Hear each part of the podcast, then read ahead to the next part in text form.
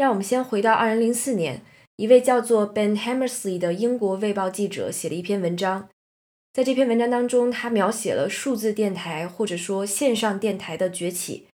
文章中，Hammersley 提到，不断推陈出新的技术给传统的广播电台带来了全新的生命力。首先，MP3、iPod 这样可以储存音频文件的移动设备越来越流行。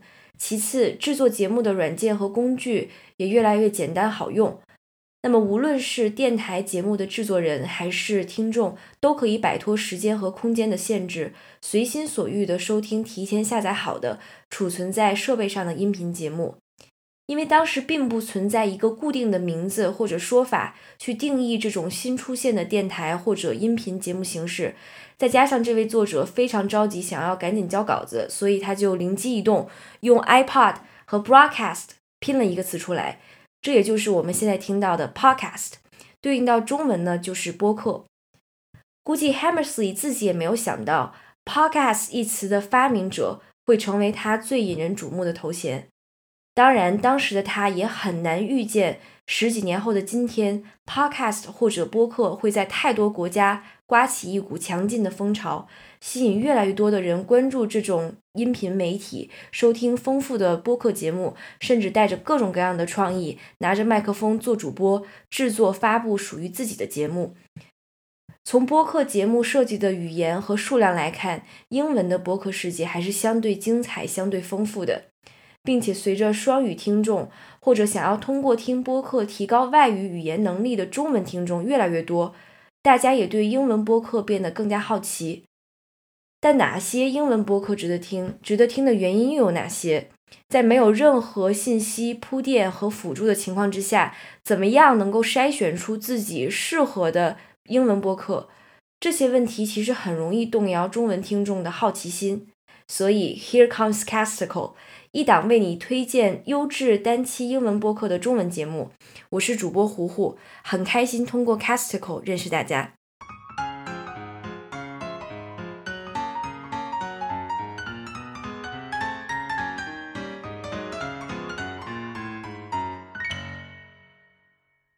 做这档节目的初衷，其实离不开我听播客的经历。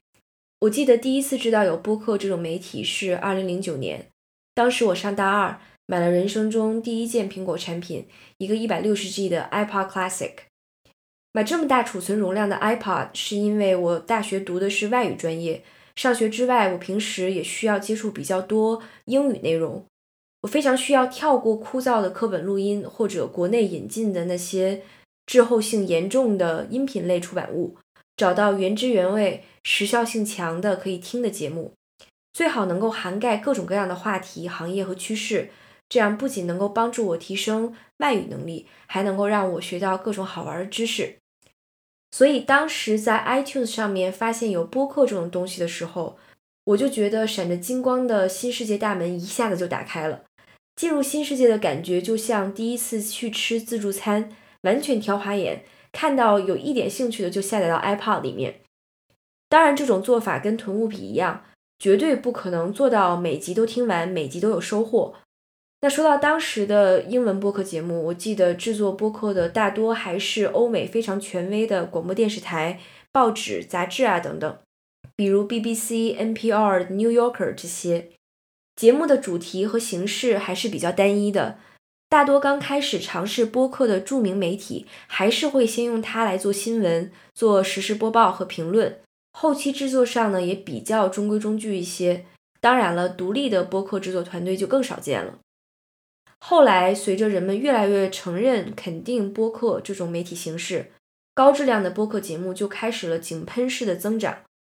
作为一个听众，我也越来越喜欢、认可甚至依赖播客，尤其是英文播客。从而获取新鲜的知识和探索的灵感。坚持听了这些年，我觉得在听什么、怎么听、听完了之后怎么延展这些方面，也形成了自己的习惯。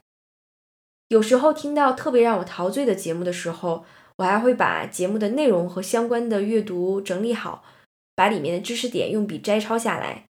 我会推荐给我的朋友，截图发个微信朋友圈。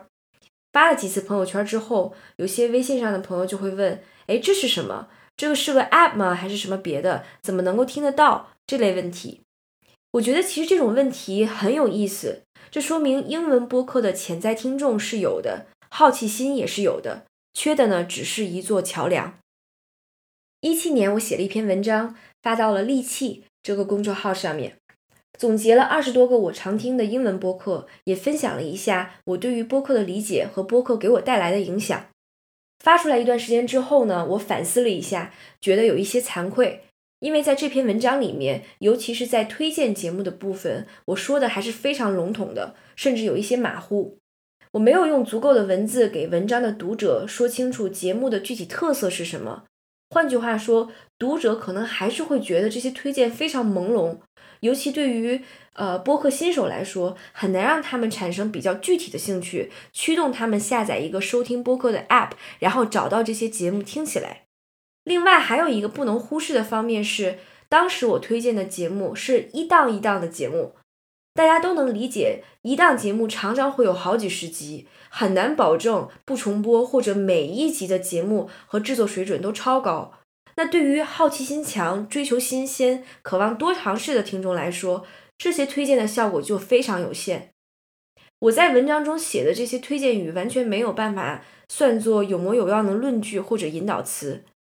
那这之后呢，我就有了一个想法，自己做一个推荐英文播客的中文播客。在给节目取名字的时候呢，就把 podcast 和指清单类文章的英文单词 listicle 这两个词拼在一起，组成了 casticle。为了保证收听效率和效果，呃，casticle 每集节目的时长会控制在二十分钟之内。每一期我会给大家推荐三集取自不同节目的英文播客。推荐的每一集节目会配有简单的节目概要、具体的推荐理由和不少于五篇的延展阅读。延展阅读的链接会放在每一期节目之后的节目后记中，方便大家查阅。其实，在自己真的动手做节目的时候，我还是会忍不住问自己：想要通过这档节目输出什么样的信号和讯息，与潜在的听众建立什么样的联系啊？等等。这些问题可能就是这一期第一期录了十几遍的原因吧。总结一下的话，我希望 Casticle 手动挑选、用心整理的播客节目和相关文章，能丰富你获取信息、理解世界的方法和方式。听节目的你不需要花多大力气，戴上耳机就能发现一些中文世界之外有趣味又有意义的风景。当然了，比望风景更重要的是，希望 Casticle 的推荐能让你有足够的动力，亲自收听那些你感兴趣的英文节目，享受直接接触原生信息带来的快乐和喜悦。如果你对 Casticle 感兴趣，想要第一时间收听我们更新的节目，那么有两种方法可以选择。第一种呢，就是下载通用型的播客 App。使用体验比较好的包括 Overcast、Pocket Cast、Castro、Stitcher，这四个 App 是苹果和安卓手机都能下载使用的。当然，如果你是苹果手机的用户，也可以用自带的播客 App。你可以在这些 App 中搜索 Casticle，然后就可以开始收听节目了。我们推荐大家选用这种方法，因为每一期推荐的英文节目也可以直接在这些 App 中搜索并收听。第二种方法就是在国内的音频和音乐平台上收听 Casticle，因为我们会把每一期节目上传到喜马拉雅和网易云音乐，方便大家收听。好了，Casticle 的开播期就到这里了，感谢大家的收听和时间，让我们来一起期待一下下一期的播客推荐吧，下次见。